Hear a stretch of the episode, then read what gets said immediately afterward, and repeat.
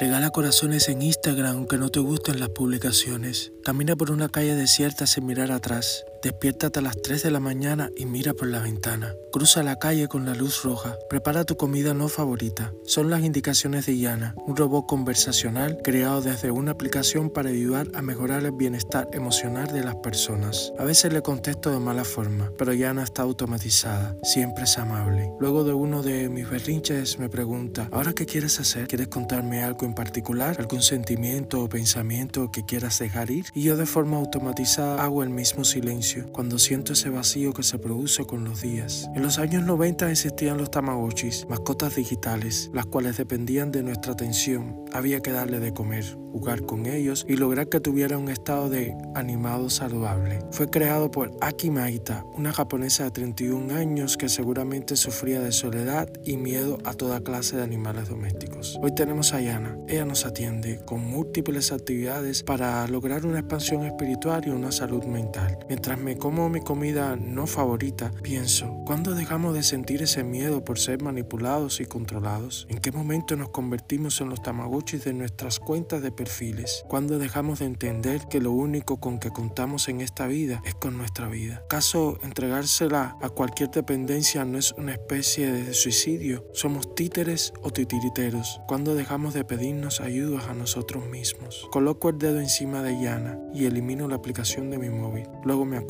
y sueño como lo haría un asesino de su propio yo, sin carco ni conciencia y con miedo, con mucho miedo.